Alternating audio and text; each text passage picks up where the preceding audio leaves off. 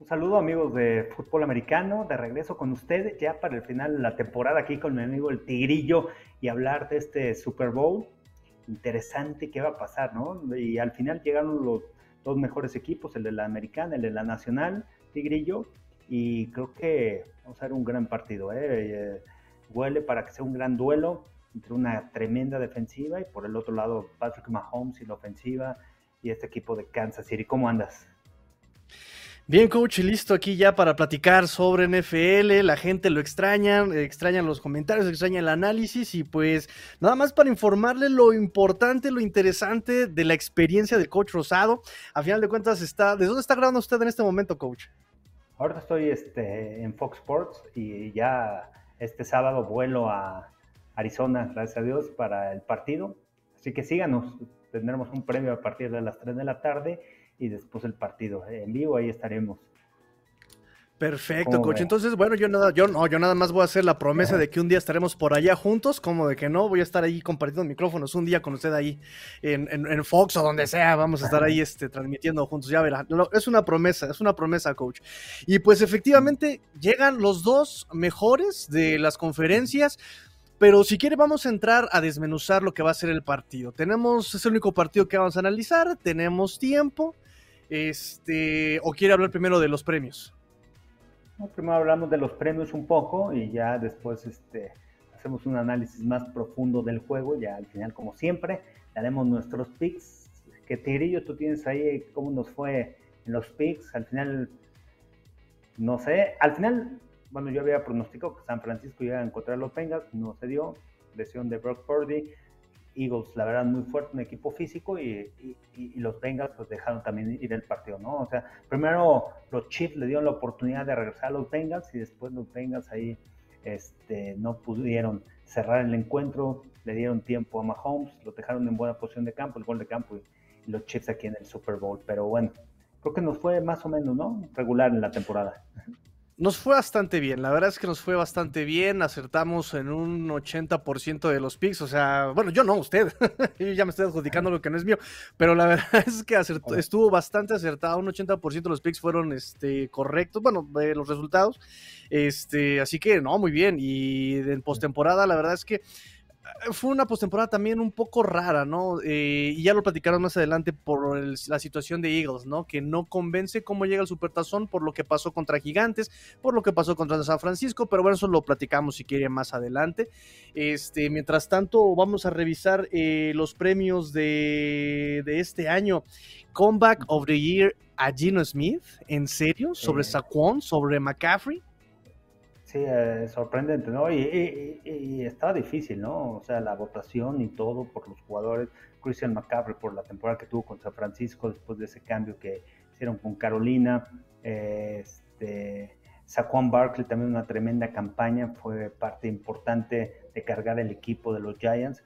Pero creo que lo que hace Gino Smith, porque si, si vemos, si bien los Giants no tenían ese equipo, muchas preguntas con Brian Dable como su head coach eh, el tema de, los Seahawks, ¿no? Al principio de la temporada nadie esperaba nada de ellos, muchas dudas, el cambio de Russell Wilson con el equipo de los Broncos de Denver, Gino Smith que había sido un fracaso en la NFL y de repente empieza a levantar el mejor porcentaje de pases completos, un coreback seguro, un coreback que los llevó lejos, con una línea ofensiva, con dos tackles ofensivos novatos, con un corredor novato, entonces con un equipo joven, sin grandes estrellas y hasta dónde llegaron, ¿no? Al final llegan al juego de comodines y, este, y creo que es un gran mérito, ¿no? De Gino Smith. Quizá, quizá yo se lo hubiera dado a, Christian McCaffrey, se lo hubiera dado a Saquon Barkley, pero, pero está bien, no, no me quejo, ¿no? De la votación y creo que Gino Smith merecido también este premio por, cómo llevó al equipo. Al final, el callback es, de es el jugador o la pieza más importante de donde recae todo el peso del equipo.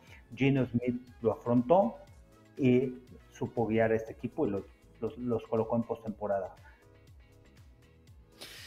Sí, hay que notar exactamente eh, de dónde viene Gino Smith, ¿no? Una de las víctimas de el chupajuventudes de Ryan Fitzpatrick por allá en, eh, eh, con los Jets, me parece.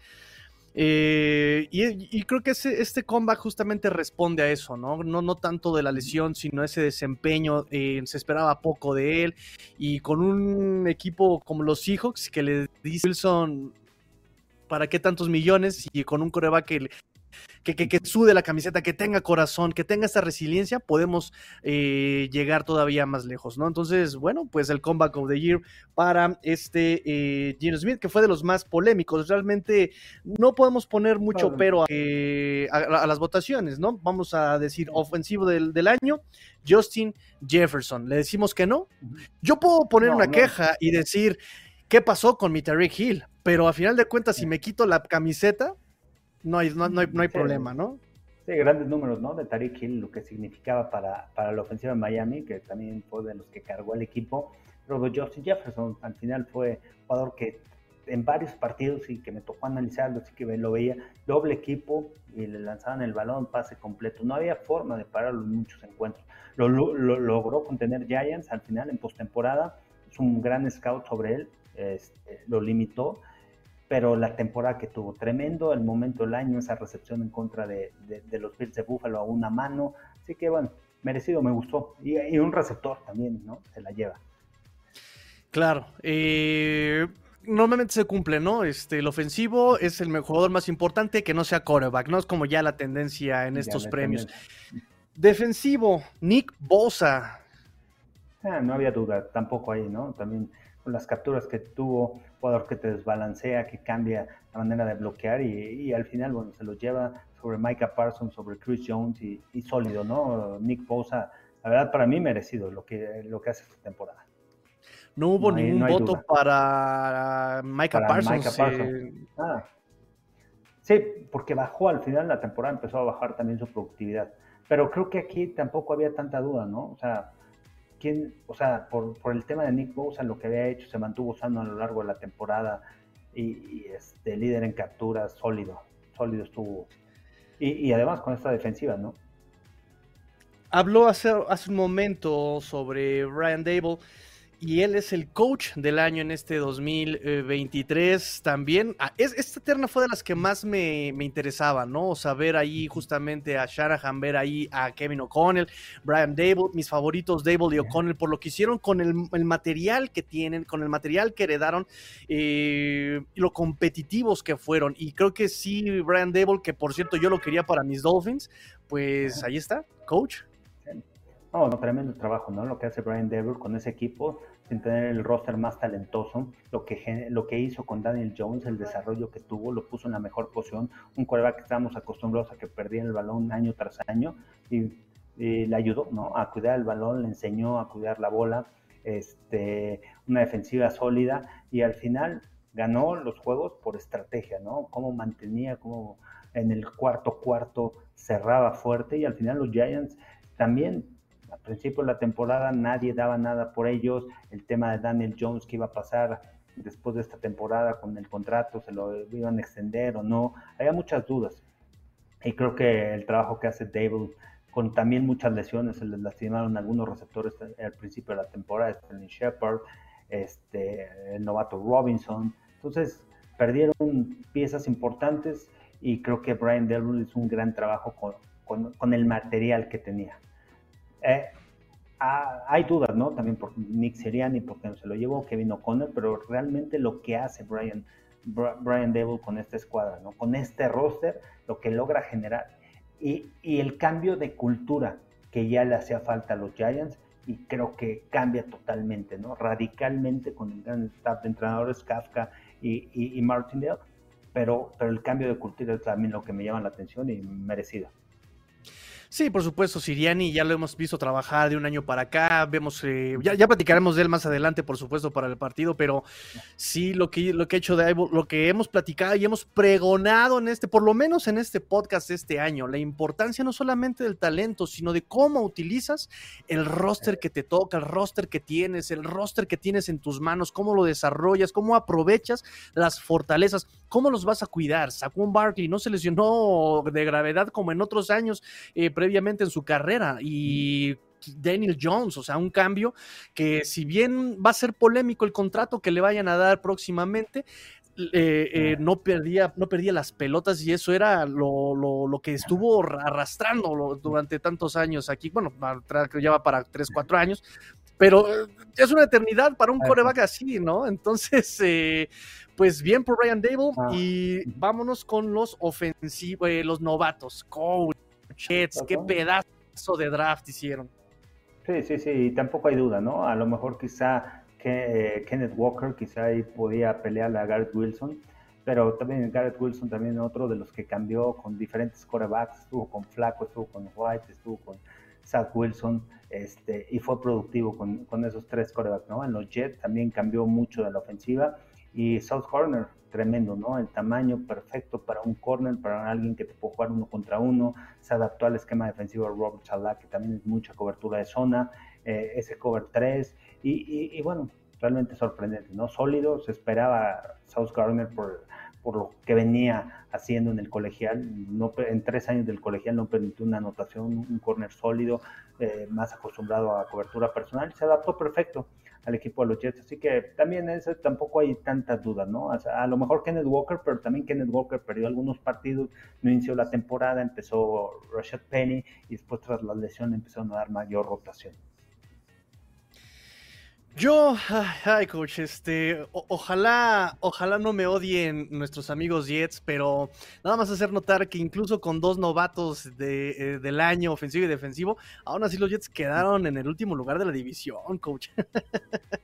Sí, sí, sí, sí quedaron en el último, pero también es, el tema del coacheo, ¿no? También el tema de Robert Salah, que empezó bien, había aprendido, después eh, algunas decisiones también polémicas este, Mike LaFleur también sin ser ese coordinador ofensivo contundente en esta ofensiva, el cambio de corebacks, hay muchas cosas. La, línea ofensiva sufrió varias lesiones, Mikai Beckton salió lesionado toda la temporada, el Vera Tucker, entonces sufrieron también de varias bajas, Bruce, este, Hall, que también iba para novato del año como corredor, de repente pues, se lastima, este, varias ausencias y bueno, eh, varias bajas tras lesión y creo que bueno, ya vinieron los cambios, ¿no? También en los Jets en coordinador ofensivo.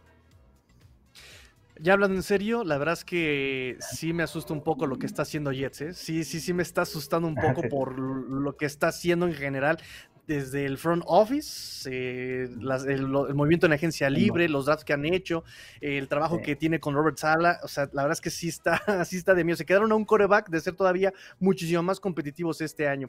Eh, Dimico Ryans, asistente eh, ah. de coach del año, que por cierto ya va a ser coach en jefe de los Houstons. Eh, Texans y parece que también se va a llevar a Matt Burke como su coordinador defensivo, ¿no? Entonces, eh, ¿cómo ve, coach Dimico Ryans? Pues un gran trabajo, ¿no? Lo que hizo, lo que hizo con esta defensiva, la mejor en la NFL, en puntos permitidos eh, contra el ataque terrestre y bueno, y, las puertas que les abrió, ¿no? también después de esta gran temporada, rápido sobre los Texans, tenía dos opciones, escoge la de los Texans, porque jugó ahí, porque pasó varios tiempo, porque su esposa es de ahí, entonces este, varias cosas ahí con con Demico Ryan me gustó. Eh, ahí tampoco hay duda, ¿no? De quién podría ser eh, el, asistente ofensivo del año. Y por último, el Walter Payton NFL Man of the Year, Dak Prescott, Dakota Prescott, el, el hombre del año el premio por su asociación eh, con la cuestión del cáncer. Su madre falleció también por cáncer y, pues ahí está Dak Prescott que también ha batallado en un tema personal durante toda su carrera, el tema de su hermano, no se diga el de su, el de su mami con este, la enfermedad que padeció. Eh, ahí está un premio, creo que es el más prestigioso de la NFL después del Supertazón, coach.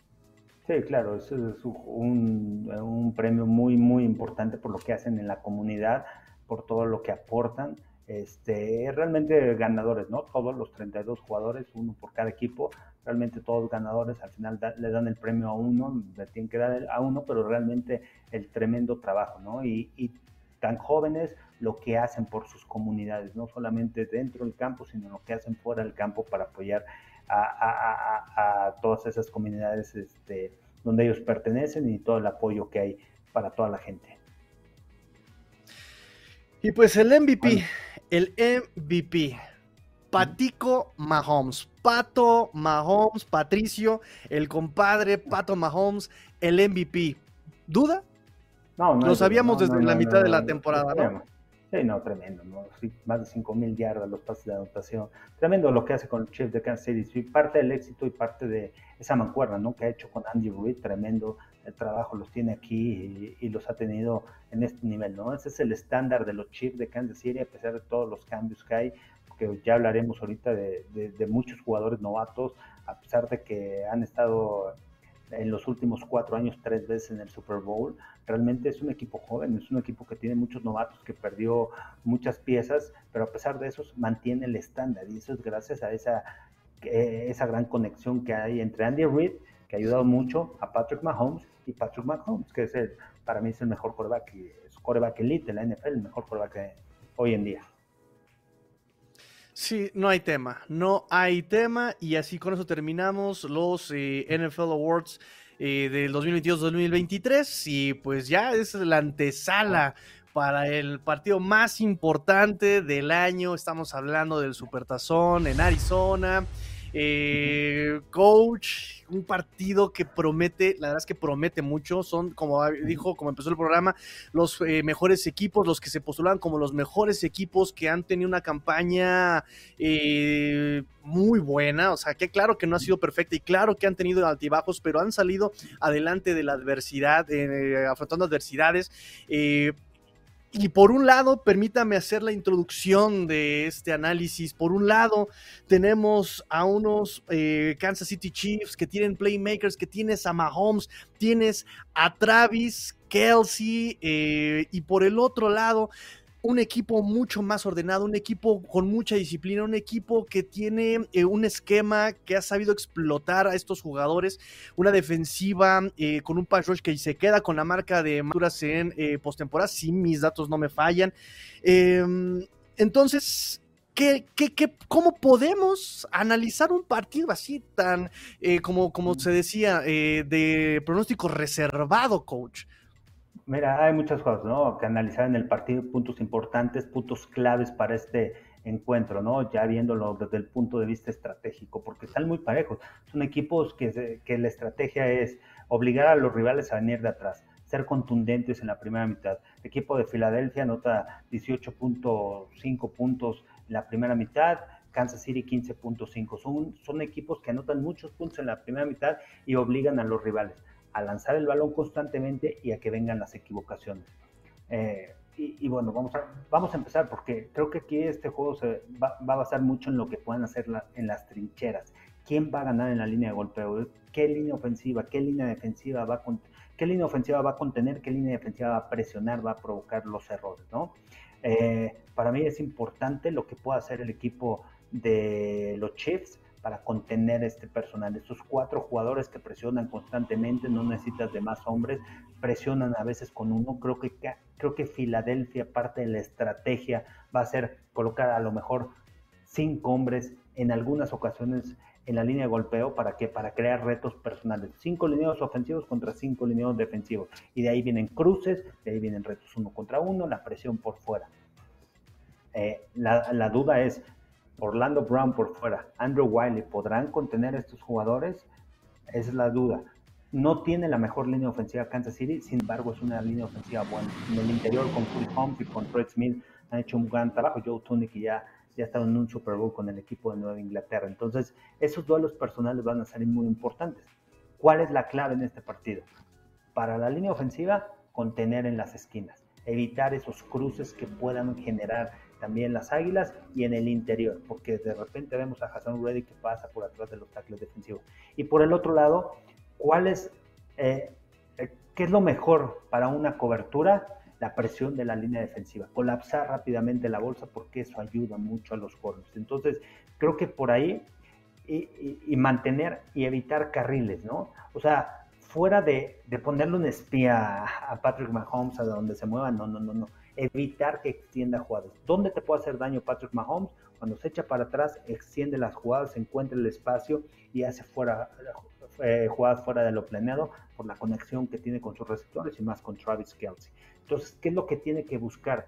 Eh, Filadelfia es presionar, colapsar la bolsa, pero evitar que se generen grietas, espacios en donde Patrick Mahomes pueda este, correr el balón. Entonces, es una parte importante dentro del partido y, que hay que tomar en cuenta, ¿no? Quien gane ese duelo va a ser importante porque va a jugar un papel importante para el resultado. Es, eh, sí, perfecto. Es eh, indispensable el duelo de trincheras. Por un lado, Chris Jones, por el otro lado, también defensivo está justamente Riddick. Pero también creo que he estado escuchando y he analizado mucho el punto. Cuando tienes a Ndamu Kazu como segundo o tercer equipo, habla muy bien de lo que tienes en.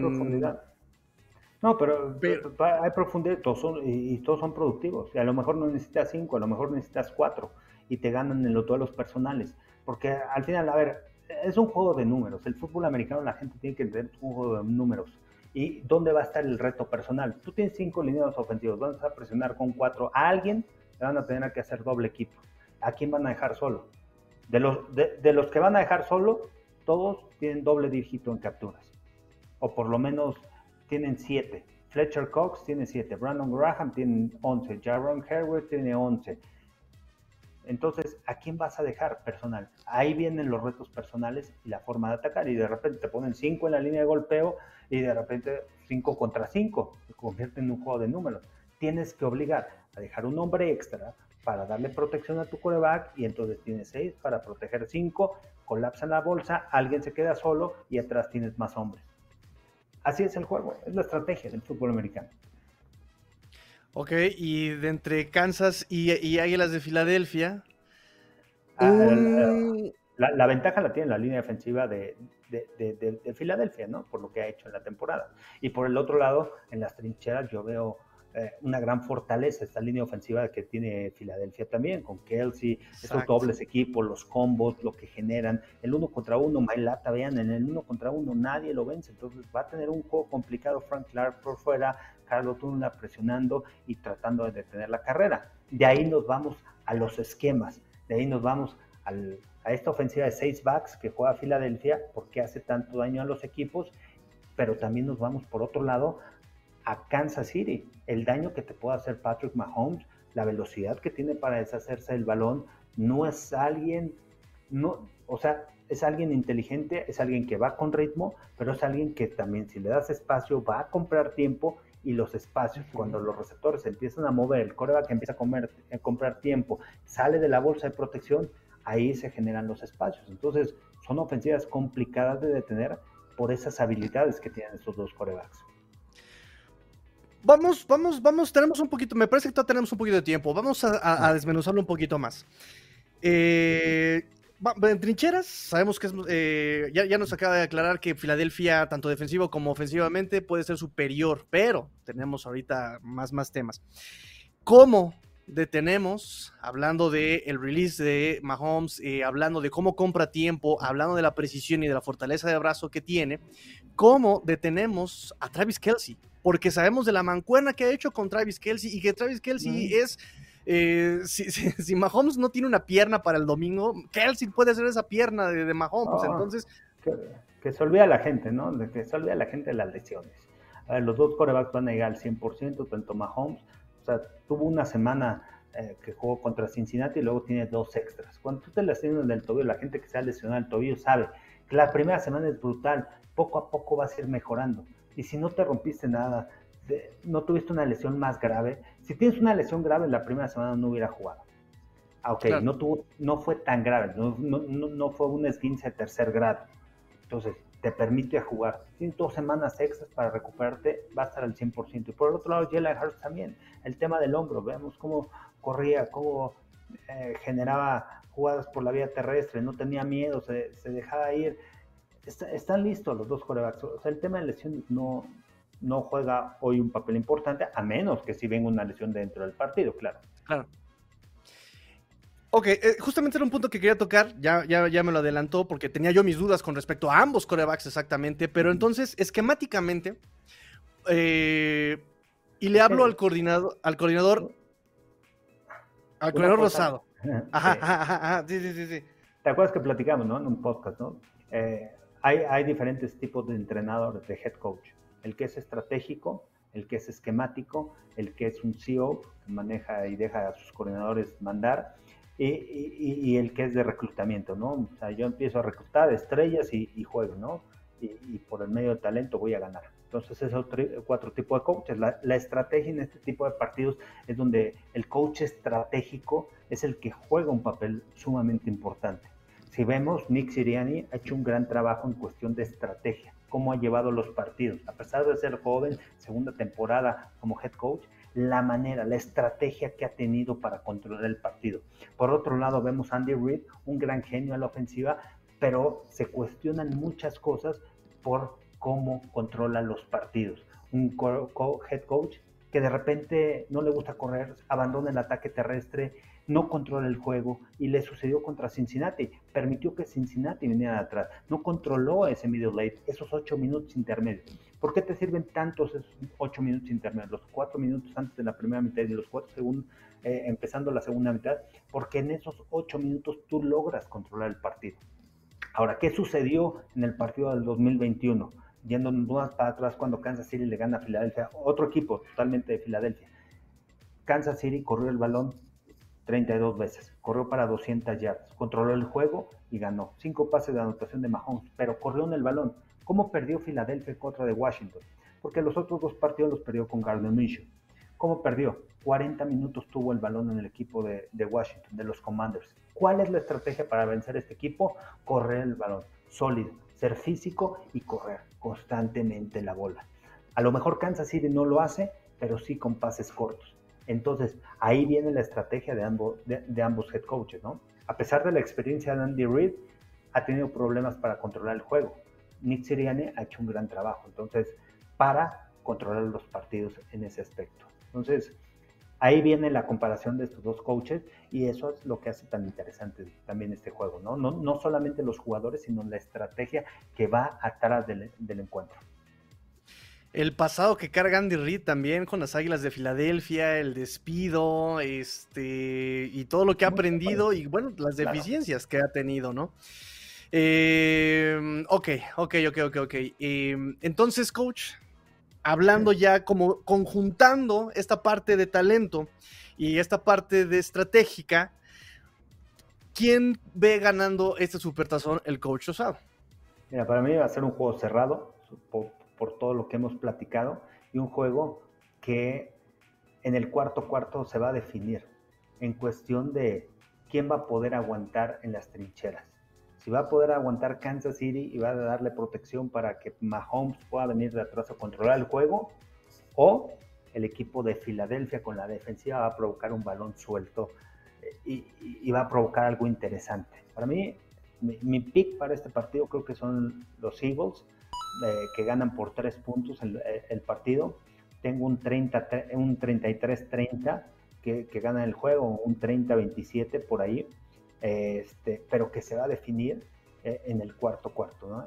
no veo tan superior a Filadelfia después de ver a Kansas City, lo he visto, lo vi contra Jaguars, lo vi también contra, contra, contra los Bengals.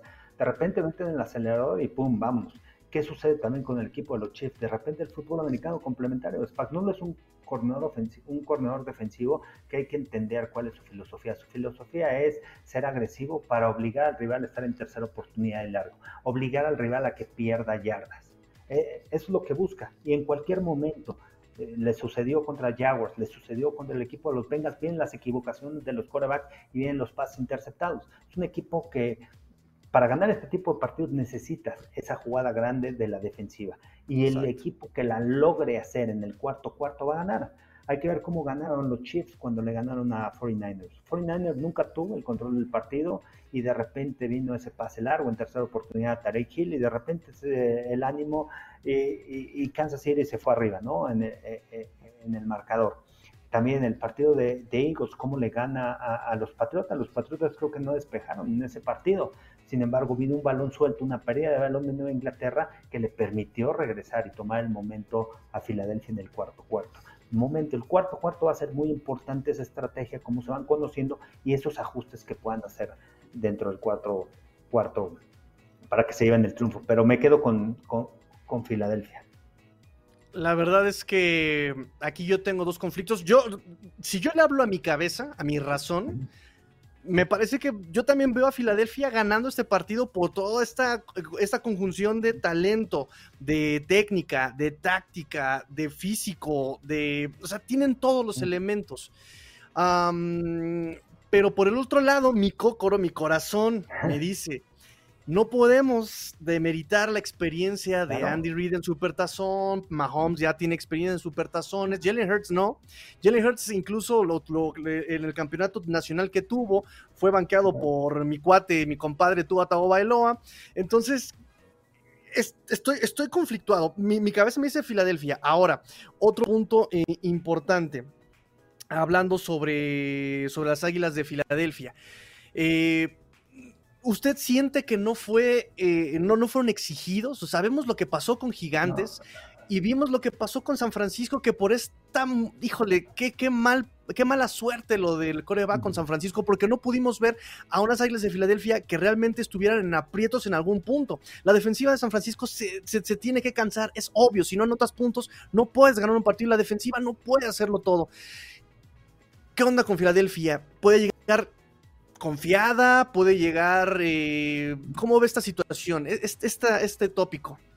y, al final todo es Filadelfia. Filadelfia no dio sus mejores partidos en, playoffs. ¿no? Contra San Francisco no fue el mejor partido de playoffs. O sea, le costó trabajo. San Francisco estuvo en el partido, vino el intercambio de balón antes de culminar la primera mitad, te vas arriba por dos anotaciones. Entonces es complicado, ¿no? Pero, es lo que genera Filadelfia. Filadelfia es un equipo que en la primera mitad te va a te va, te, va cansando y, se va arriba. Y entonces obligas a venir de atrás. Es un equipo sumamente físico.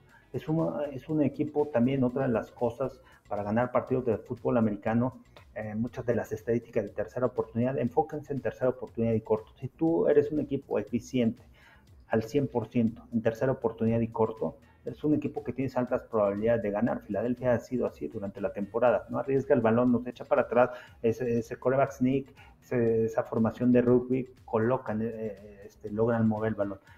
Chiefs es un equipo que ha tenido problemas, porque no es un equipo físico, es un equipo que lanza constantemente también en tercer y corto y que muchas veces no concreta. Es eficiente en tercera oportunidad en general, pero en tercera oportunidad y corto le cuesta trabajo. No quiero decir que para este juego, y creo que Andy Reid lo sabe, necesita diseñar jugadas para este tipo de situación. Entonces, ese es otro detalle importante de la estrategia y cómo la van a manejar, ¿no? Diferente cómo la manejan Andy Reid a lo mejor con pases pantallas, pases cortitos y, buscando que Mahomes extienda la jugada y convierta en tercer y corto, mientras que Filadelfia ya sabes que va a correr el balón y te va a ganar físicamente, ¿no? Por la línea ofensiva que tiene y de repente por ahí te saca una jugada de truco, coloca todos en la caja y va por fuera. Este, entonces, eso, es lo que hace tan interesante, ¿no? Es, este partido, porque hay muchas cosas, vas analizando a fondo y, son equipos que llegan muy parejos, ¿no? A este Super Bowl. Muy parejo. Y me da gusto porque al final es lo que uno espera de este tipo de partidos, que no solamente sea eh, el que ya sabemos que va a ganar desde que viene el volado, ¿no? Un partido que cueste trabajo ver quién pueda ganar, un, un, partido que promete ser físico, que mm, ambos lados de los equipos tienen su, talento, Chris Jones, Mahomes, Kelsey, no se diga, por otro lado, Devonta Smith, AJ Brown y eh, Hassan Riddick, o sea, son equipos súper completos que han utilizado la estrategia, que tienen sus momentos, que han utilizado no solamente eh, los temas on-field, eh, del juego, sino también temas extra cancha. Un partido muy, muy, muy interesante. No sé si tenga algo más que decir, coach. Creo que pues yo me quedo tranquilo, entre comillas, porque sabemos que todo puede pasar en la NFL, coach. Eh, ¿Algo más que, que, podamos hablar sobre este juego? No, sería todo, sería todo. Nada más uh, disfrútenlo, va a ser muy interesante, va a ser muy interesante las estrategias véanlo más allá y, es un partido que hay que disfrutar cuatro cuartos, creo que se puede definir al, final. Y, este, y bueno, síganos también a través de Fox Sports, ahí estaremos este, a partir de las 3 de la tarde con todo el previo y ya el juego nos vamos, ahí desde Arizona.